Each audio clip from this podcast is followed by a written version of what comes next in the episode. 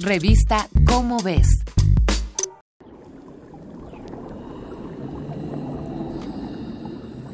Algunos recursos naturales, como el petróleo, son controversiales debido a que su necesidad es también su inconveniencia.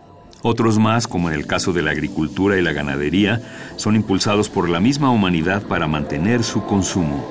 Pero hay otros que simplemente son explotados sin una necesidad inmediata y sin otro motivo más que el de obtener algo por él. El caso de la vaquita marina es triste y alarmante, debido a que incluso con las prohibiciones impuestas ante su inminente extinción, la vaquita marina se ve afectada por el daño colateral de la explotación de otra especie. La totuaba McDonaldi, o simplemente totuaba, es otra habitante del mar de Cortés, la misma zona en la que habita la vaquita marina. Esta especie, que llega a medir hasta 2 metros y pesar alrededor de 100 kilos, era muy abundante en la década de 1940. Sin embargo, su población ha disminuido por la sobrepesca y la destrucción de los hábitats donde desoban. Cuando ocurrió la gran oleada de inmigrantes chinos a México, estos vieron en la totuaba un gran parecido con la corvina amarilla gigante de los mares de China, un pez muy valorado en la gastronomía de ese país, pues su vejiga natatoria o buche es considerada un manjar. Debido a esto, la pesca de corvina amarilla se descontroló y los inmigrantes encontraron en la totoaba un sustituto excelente para este pez, al cual dejaron en peligro crítico según la lista roja de la Unión Internacional para la Conservación de la Naturaleza. Y del mismo modo, en solo un par de años, la misma totoaba se encontró en peligro de extinción. Se interpuso una veda a su pesca y por lo tanto su carne incrementó su valor en el mercado ilegal.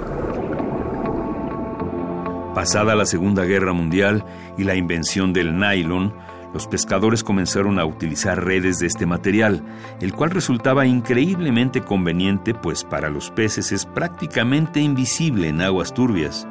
Estas redes son un gran peligro para la vaquita marina, pues al ser mamíferos y quedar atrapadas en ellas les impide salir a la superficie a respirar. Debido a esta clase de peligros, la Asamblea General de las Naciones Unidas suspendió la pesca pelágica a gran escala con redes de deriva. No fueron pocos los casos reportados de muertes de vaquitas marinas por pesca incidental. Entre 1985 y 1992 se reportaron 128 muertes de vaquitas marinas y para finales de la década de 1990 se determinó que al año morían entre 32 y 35 ejemplares tan solo por este fenómeno. Los números podrían parecer desalentadores. De acuerdo con el Comité Internacional para la Recuperación de la Vaquita, la última cuenta reportaba que existían solamente alrededor de 30 ejemplares de vaquitas marinas. Si el panorama no cambia de inmediato, podríamos perder para siempre al único mamífero acuático 100% mexicano. No es fácil, pero el mundo tampoco se ha quedado cruzado de brazos. La veda de pesca de Totuaba con redes agalleras se mantiene de forma permanente. También se da una compensación económica a los pescadores que dejaron de usar ese tipo de redes. Se ha mejorado la vigilancia de los hábitats para evitar la pesca ilegal y se ha gestionado el apoyo de organizaciones nacionales e internacionales donde participan todos los involucrados en esta situación.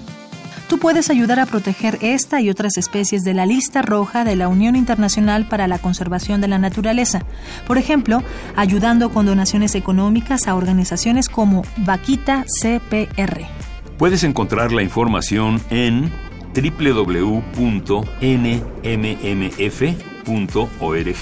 diagonal vaquita cpr guion espanol.html o consulte el impacto que tu consumo de especies marinas puede tener al medio ambiente. Esta es una coproducción de Radio UNAM y la Dirección General de Divulgación de la Ciencia de la UNAM basada en el artículo La vaquita marina, el declive de un pequeño gigante, escrito por Clementina Equigua Zamora.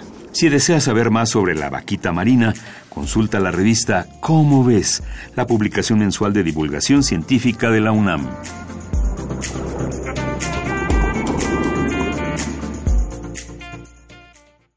Revista Cómo ves.